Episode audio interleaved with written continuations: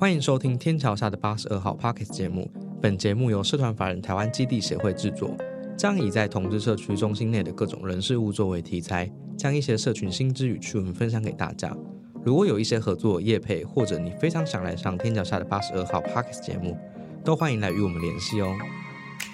节目将于每周五下午四点准时在各大平台上架，订阅我们才能不错过精彩的节目。听完记得五星好评，或是留言与我们讨论哦。那我们节目要开始喽。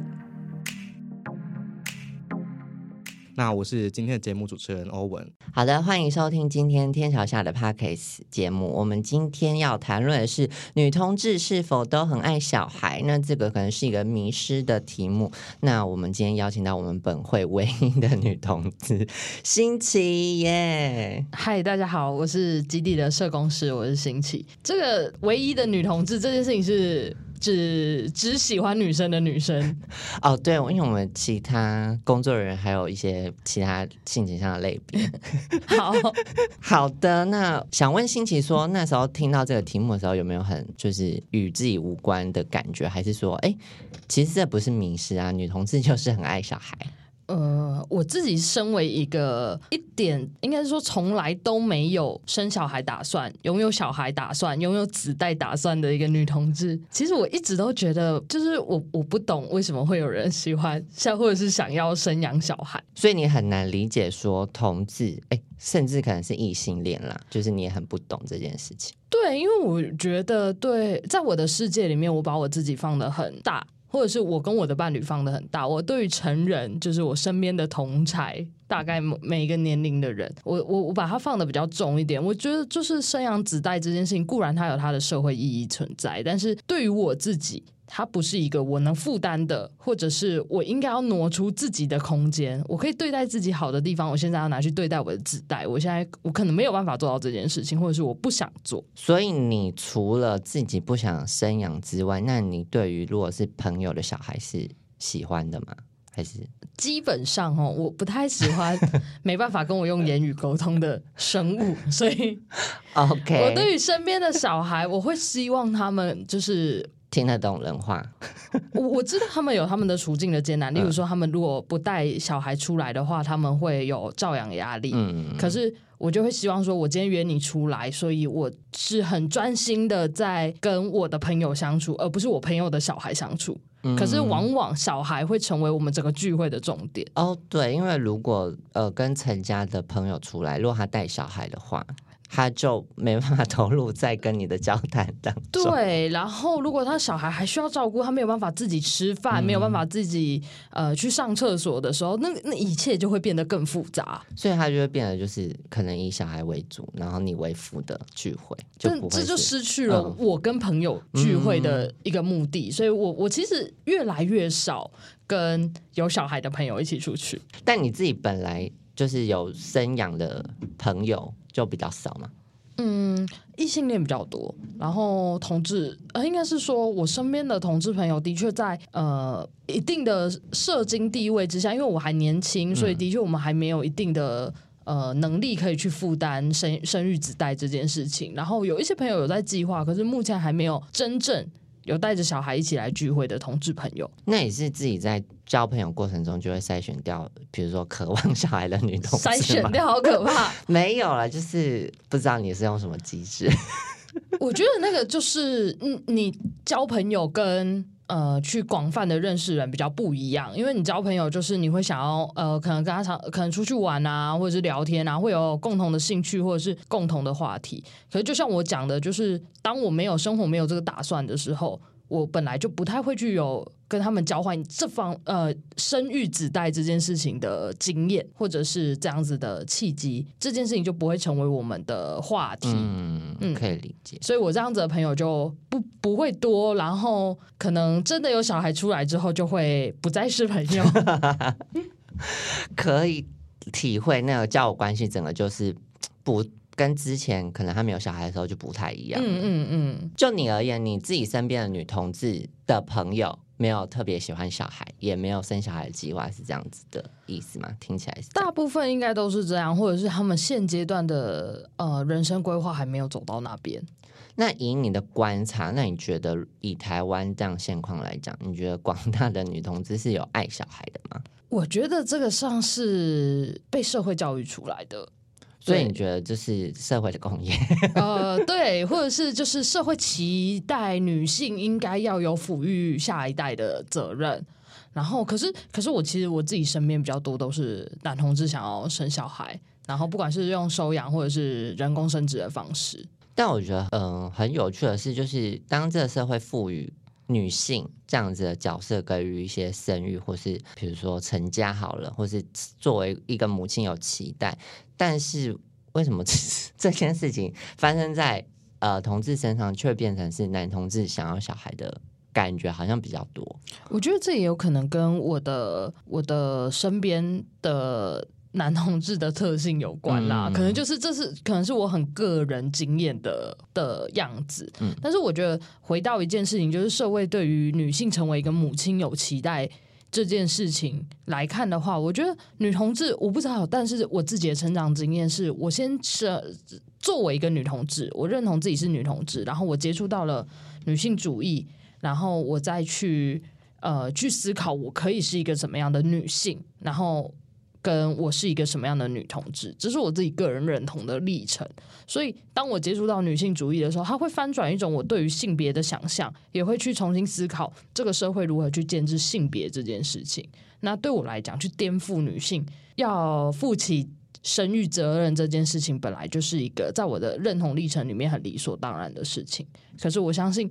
为什么大家对于女同志会有想要小孩，对于成家会有一个很激烈的想象，或者是一个很刻板的想象？那是源自于这个社会本来就是这样期待女性的。那不是所有的女同志都会去经验到自己接触女性主义的那一个阶段。所以有可能就是女同志没有真的特别爱小孩，而是这个社会上的错觉，觉得好像女同志就很爱小孩这样子的意思。这个社会要女性爱小孩，哦，了解。嗯，所以当两个都是女性在一起的时候，哇，那个就是加倍爱小孩对对，所以其实很有趣的是，呃，看到社会现象，或者我们自己在社群上观察，跟我们自己感觉到的那个现况，其实是有落差的。嗯嗯嗯，可是我觉得也回到一件事情，就是、啊还是要消毒一下，就是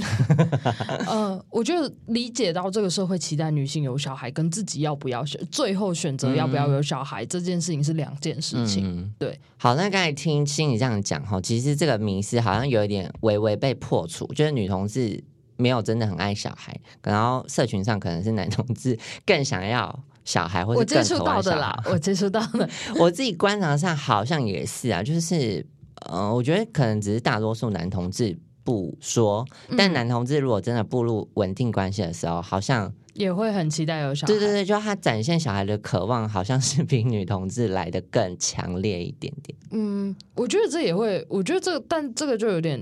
聊的有点远了啦。嗯但是我觉得可以稍微提一下，就是呃，在公共领域发生的事的空间跟声音有机会出来，本来就以男性居多，嗯所以会不会是呃在呃公共空间或者是公共领域议题的讨论的声音有性别因素的影响，而导致男同志的社群在社群里面的声音很明显，这件事情让我们有一个错觉。可是我我身边的确就是以个例，以我们的案例，因为对以我们的案例，就是我以我自己个人经验作为案例的话，我身边是男同志比较多想要小孩了。好，那没关系，我们这些呢，可以等到我们之后 p a c k a g e 可能都会聊到，我跟你那一大串聊得很混乱哎、没有关系，没关系，我们可以 catch 得到。但是呢，呃，今天其实就是来破除大家的迷思，对女同志很爱小孩这件事情。那刚才听信你这样讲，确实，确实，确实没有。但是呢，女性是否很爱成家这件事情，就有数据可以来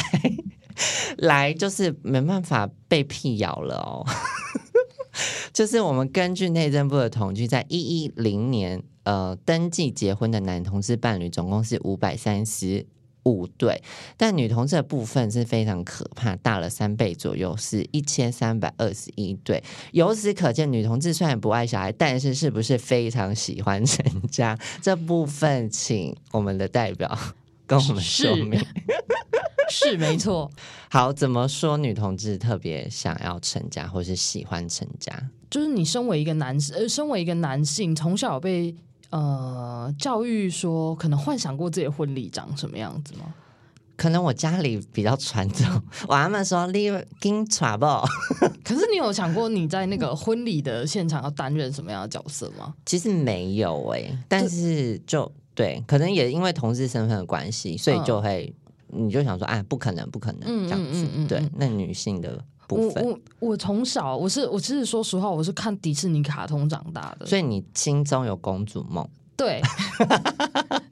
我对于我对于一个家或者是一个伴侣关系，我以前是有很刻板的想象的，或者是对于呃，我觉得这也是这个社会就是期待女性要保有这样子的东西，就是对于浪漫爱有一种幻想，然后那个幻想其实跟家庭的样子其实是有相关的。那虽然没有到没有人跟我们讲说成家之后要去面对的事情是什么，可是我们从小看我们的样板，也就是可能我们的主要照顾者可能是妈妈或阿妈，他们在家庭里面担任的那样那个样子，就是很很家户内的那个嗯。家庭的想象。所以其实对于女同志而言，一个女同志有一个很重要的一个性别身份就是女性。嗯那这个女性其实不断的被社会教育，其实是要很顾家的，嗯或者是要对于家务劳动这件事情是要很付出，对很付出，然后要持家，嗯，一个喝行不爱，也要爱。爱拼了，对，要要要会持家才是一个好媳妇。所以在这样子的社会期待之下，其实女同志会想要积极成家这件事情，其实我并不并不意外。意外，嗯嗯，然后加上女性对于年纪太大没有结婚这件事情是会有一个很深的焦虑的。对，那它不叫不像是男性可以说，呃，哦，我先讲，这是这都是一个大社会的样子，就是比较不像男性可以说，哦，我在拼事业什么的。就四海游龙这样子，对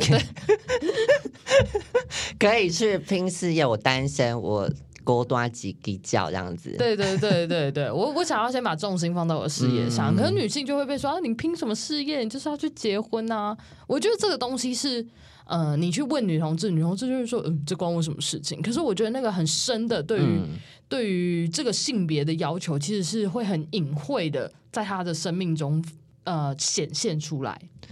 那就你的观察，或是你身边的朋友，你自己觉得，呃，深受这样疾苦的女同志到底多不多？其实我觉得很多，因为包含我自己，其实我以前对于家是没有想象的，嗯或者是我对于我要成家这件事情并没有。因为我是一个很阳刚气质的嗯女同志，然后对于成家这件事情，我一直好像都把自己放在一个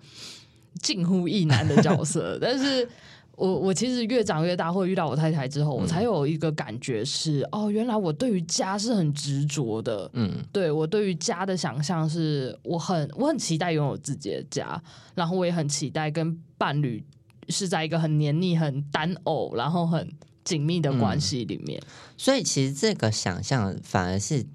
你过去可能你刚才有讲到说你小时候对于家是有憧憬的，可是那个是突然是怎样受到外力攻击，所以这个期待没有，直到你遇到你老婆出现，然后这个欲望或是这个想象才要被勾起来嘛。我觉得的确是因为遇到女性主义，然后去理解回家废婚是什么，嗯然后我才知道哦，原来对于家的想象可以不用长那样。哦，所以你可能过去想象是成家就是要结婚，对，这个意思对，好像只能结婚，然后一定要共同养育小孩，嗯然后因为我就不想要小孩啊，所以我就以前就不会想要成家，所以我对于家的想象过去其实是非常刻板的。可是我遇到呃女性主义，遇到回家废婚之后，我看到我看到这些关系有更多更多的可能性。那遇到我。太太之后，我其实是我在我们的关系里面是可以更仔细的去讨论我们想要的关系长什么样子。嗯。所以，我们现在的家其实很非典型，但是呃，现在也没有女同志的家本来就不是典型的家，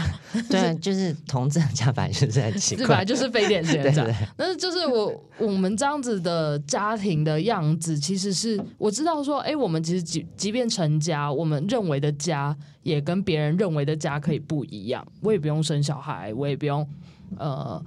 一定要可能有人负专职的负责家务劳动这样子，但是我自己会想问说，新奇在小时候，我就直问好了，因为我怕有点尴尬。因为我知道我知道你就是一个比较中性的女同志，可是那你要如何看待？就是在小时候，你很早就知道自己的那那叫什么性别气质是这样嘛？嗯，就是你一直都没有改变嘛？对。那你很早的时候就知道自己是女同志吗？呃，对，我在很小的时候就知道我是女同志。那你在知道自己是女同志，跟 你心中有一个公主梦的时候，那个那那个冲突跟那个不解是如何去怎么讲面对，或是如何去应应？我觉得在很认同初期的时候，我也会进入到一个你说困惑吗？我觉得那也不是困惑，是在做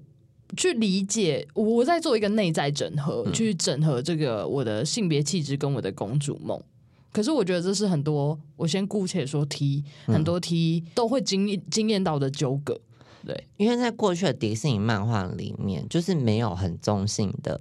公主，对，然后跟公主再再会去冒险，她终究都要穿上那个对无法让人无法自由活动的大大裙摆大礼服，像《风中奇缘》就是啊，对，她最后还是要穿着大礼服去结婚。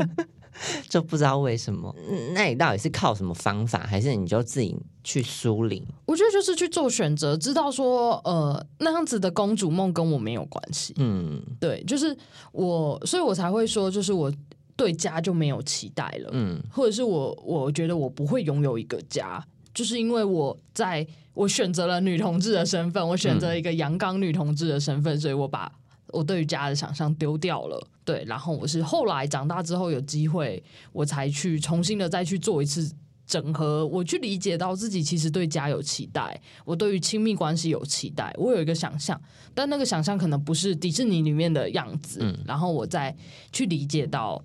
这个东西其实也是可以称作为家，但是听起来感觉是你遇到老婆才有明确家的想象，还是在之前的一些交往对象就有了？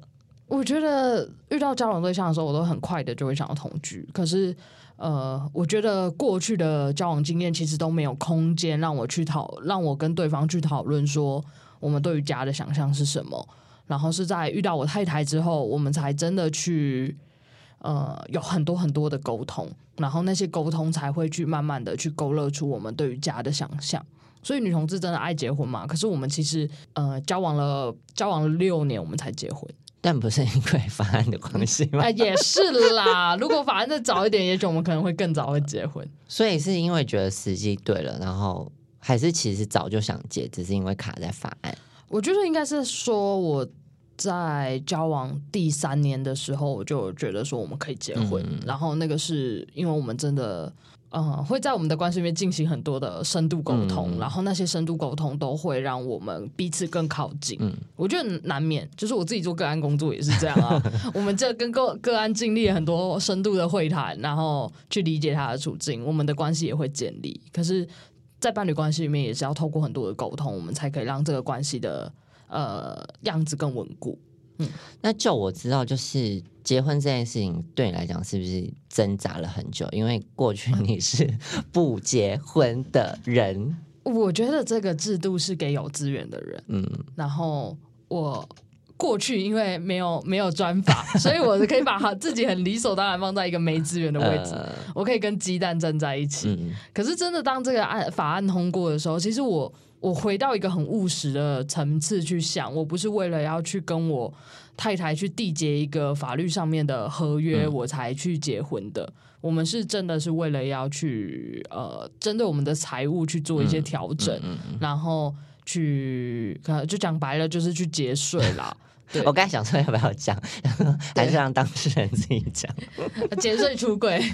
对我就是我其实就是为了节税才才结婚，因为我觉得我们对于共同生活这件事情是有共识的。那如果在这有共识的情况下的话，其实我觉得去，毕竟生在一个资本主义的社会，我我还是我还是要针对我的财务状况去去做一些调整。但比较不一样的是，结了婚之后，我觉得对于对于关系的想象又可以有更更不一样的、更不一样的层次。嗯，所以其实这段就是结婚这件事情，反而是对你们关系有更加分的感觉嘛？以你这样来看，我觉得他我一度想离婚啦，嗯那个离那但是那个离婚不是为了要 好可怕、哦！我是不是今天才知道这件事情？哎、我讲过，我应该讲过蛮多次，应该在办公室讲过很多次。我我想要离婚，是因为不是为了要结束关系，而是觉得说，这是不是真的进入有一个法律的合约这件事情，是不是到底是不是我们的枷锁？嗯就像。我老婆她可能会面临到我妈，我妈她不是一个很女性主义的人，嗯 所以她会期待她的媳妇。嗯我我先上引号下引号，媳妇就是会叫她妈妈。对，哦但这件事情在我们的关系里面是，我我我没有期待她这么做，嗯然后她也觉得自己不需要这么做。嗯但我听过这个故事的延伸，是不是好像今年有一些改善？是吗？呃，我我觉得，我觉得就我开始，我开始去听宅女小红的 podcast，、嗯。然后去她听她怎么去希望另外一半怎么去处理这个婆媳问题。嗯。我我其实觉得她的她的或者是一些异性恋的范例，固然不能成为我全然使用的东西，嗯。可是我觉得这也是因为过去同志没有这样的生活想象，经验，嗯，对，所以我们没有办法去有一个婆媳交战守则，对对对。或者是可以让呃另外一半知道说我怎我我可以怎么做。所以我今年也开始练习，例如说让我先回去的时候说：“哎、妈，我回来了。”然后他就这我老婆就可以在后面急着说：“哦，我回来了。”这样子。哦，让你的妈妈感觉有一个她有这样骂的 对对对对，就是一个错错乱的。那 我觉得蛮聪明的欸。但这就是我觉得这是因为刚好我我还有，我就是我我需要我跟我原生家庭的关系还算不错啦。嗯，对，所以才会有这样子的问题出现。但我知道很多的同志朋友其实已经跟原生家庭离得蛮远的，嗯那就比较不会有这样子的需求跟呃状况。好，那我们知道新奇现在结婚是步入三年，对，三然后年交往总长是，八年，所以这段漫长的关系以及三年的婚姻的关系，不知道新奇如果回过头看那时候的自己，就是不愿意可能成家，不愿意结婚啊，然后到现在哎也过了那么久，那你觉得当时的自己在在挣扎什么？我觉得当时的自己在挣扎的就是，身为一个女同志，身为一个同志，身为一个没有法律保障的性别角色，我真的有资格吗？我觉得那是一个资格的问题，嗯，呃，心理上面的资格。嗯，所以不相信自己可以拥有这份资格的意思。对对，然后或者是我这样子的关系，我的我跟我的同志伴同性伴侣的这样子的关系，到底是不是低人一等？嗯，我觉得那是我在那时候内心一个很深很深的挣扎。就是你觉得低人一等，这其实是社会上带给你的感觉。对对对，我我我其实在，就算我很小的时候，我也能去理解到同志就是比异性恋差，在这个社会期待下，嗯对。但我不知道那时候的我没有能力去翻转这些东西。嗯嗯嗯，所以真的是直到遇到你老婆，她带你去翻转这些事吗？不是我遇到女性主义才是真正翻转这些东西。所以其实是跟女性主义步入一个稳定的关系。呃，对对对对，所以我我其实我其实很感谢我那时候有机会去女性主义的东西。嗯嗯嗯。这样整家 变得在很夜女性配女性主义，女性主义上有什么好夜配的？但我觉得是啦，因为活在这些所谓的框架好了，嗯。然后就像你刚才讲的，呃，同志要成家这件事情不不容易，然后嗯加上女性同志好了，可能过去对于自己的想象，像你讲的，就是有一些公主梦，嗯。但是我不是这种公主的时候怎么办？那我可能想成家这件事情，或是其实对关系还是会有一种想象，可是变得是我们没有这样的范例的时候，就变得是我们也没办法想象了。在在那么小的时候嘛，因为就是没有资源。嗯嗯嗯，对可是长大的时候，慢慢发现说，哎，其实有更多的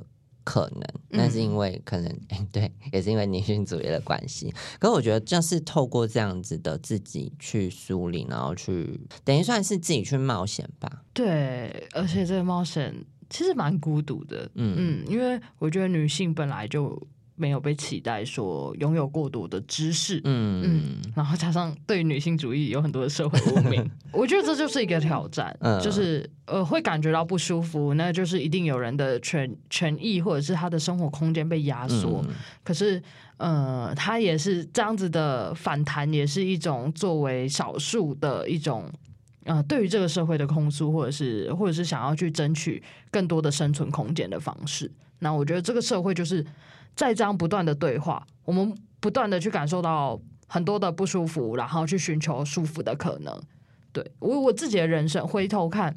我对于成家的想象，对于呃我的伴侣关系的想象，其实也是这样，在很多很多的不舒服里面去寻求舒服的可能性。好，那今天呢，其实透过新奇的故事，我们很可以来辟谣，就是女同志都没有一定很爱小孩，但是呢，成家的部分好像是有，但是可能原因是因为迪士尼卡通 的关系，但迪现在士尼请出来道歉。但现在时代变迁了，迪士尼也开始，或是有更多的故事是不是这么像以前刻板印象这样子？所以，呃，女同志是否很爱成家，好像其实也不一定，就是变得很像个人身上这样嗯子、，也许有，很多都是为了跟我一样要节税。我相信可能是啊，毕竟制度出现就是要给人家使用。好的，那今天很开心邀请到心情来跟我们辟谣哈。那其实从他的呃故事当中，我们还有很多可以讨论，但碍于今天时节目时间的关系，所以很多事情没办法细聊。但是呢，呃，节目最后只是想跟大家讲，就是不要再把女同志有一些女性的期待放在女同志身上，这样的意思。我觉得应该是说，不要把女性的，不要把很多对于女性的期待放到女性身上。我觉得所所有的女性其实都蛮辛苦的。对，好，这是我们今天做节目的目的。好的，那我们下一集再见喽，拜拜。拜拜。